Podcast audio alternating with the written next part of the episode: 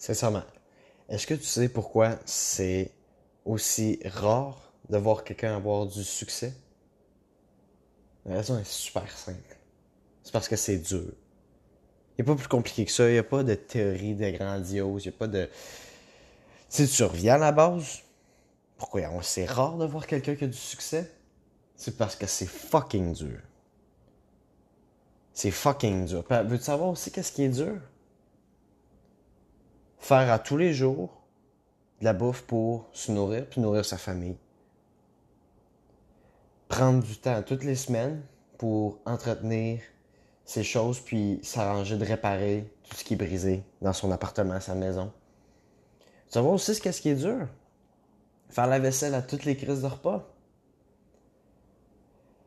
Je veux dire, c'est niaiseux, mais toutes ces choses-là que je viens de dire qui paraissent anodines, qui paraissent niaiseuses, genre oui, tu vas t'occuper de ton appart, oui, tu vas t'occuper de ta famille, de toi-même pour manger puis pas crever de faim. Mais je veux dire, c'est pas nécessairement plus facile que d'avoir du succès, que ce soit d'essayer de faire beaucoup d'argent ou que ce soit d'essayer d'être quelqu'un d'épanoui. La seule différence entre les choses anodines que je viens de dire puis le fait d'avoir du succès, ce qui est extrêmement rare, c'est que si tu fais pas les choses anodines, tu vas mourir. Tu vas crever là ou tu vas laisser ta famille crever là? Qui, avec un esprit sensé, ferait ça? Même sans faire exprès, juste par lâcheté.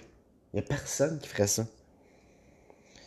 Le point où je veux en venir, c'est que c'est pas une question que le succès ou ce genre de choses-là est dur. Mais c'est que c'est dur et que c'est pas obligatoire de le faire. C'est pas obligatoire de vivre sans regret. C'est pas obligatoire de vivre heureux.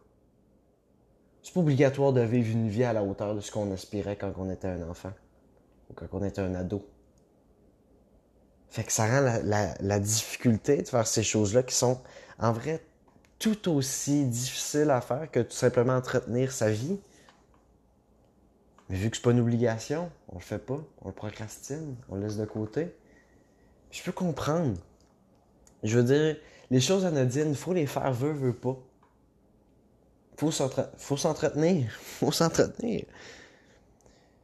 Puis, pour certains, s'entretenir, c'est faire le strict minimum. Pour d'autres, c'est faire un peu plus. Pour ceux qui ont de l'ambition, ils vont en pousser plus loin. Mais pour les personnes qui n'ont pas nécessairement des grosses ambitions, écoutez, je comprends que le succès, ce soit pas nécessairement quelque chose qu'on soit prêt à sacrifier pour faut vraiment avoir une drive spéciale parce que non seulement juste vivre, c'est compliqué, c'est difficile, puis il n'y a rien d'évident là-dedans, mais en plus, tu rajoutes une autre couche de difficulté, de défi, de challenge par-dessus ça, en essayant d'avoir du succès dans ce que tu souhaites avoir du succès. C'est pas pour rien qu'il n'y a pas beaucoup de personnes qui le font.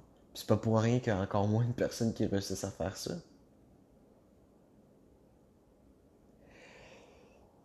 Mon point aussi aujourd'hui, où je voulais en venir, c'est que les humains, on est tough.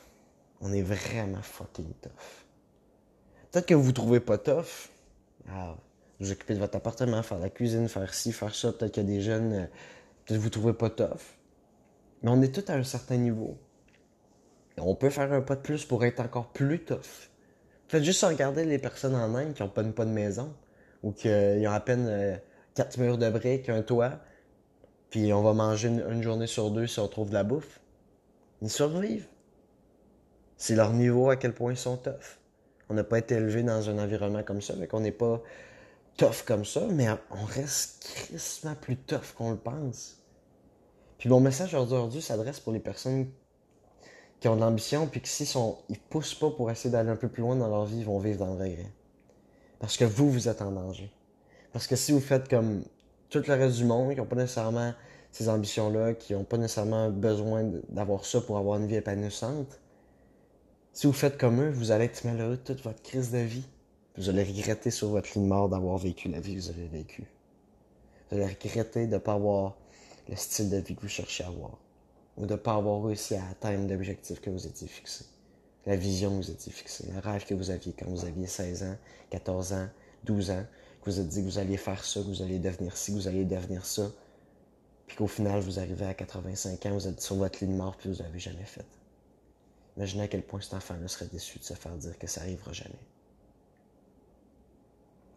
Donc, pour les personnes ambitieuses, sachez, tout est difficile. Il n'y a rien de simple dans la vie, il n'y a rien de facile.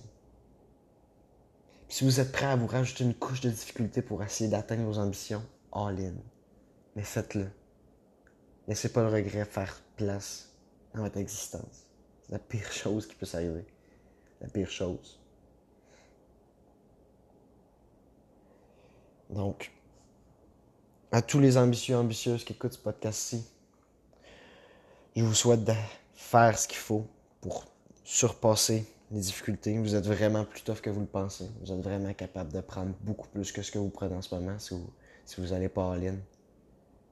Et faites ce qu'il faut pour pouvoir rendre ces enfants de 12 ans-là, de 14 ans-là, joyeux, avec un sourire, parce que c'est qu'il y a ce qu'il faut pour faire ce qu'il essaye de faire, puis les ambitions qu'il a dans sa vie.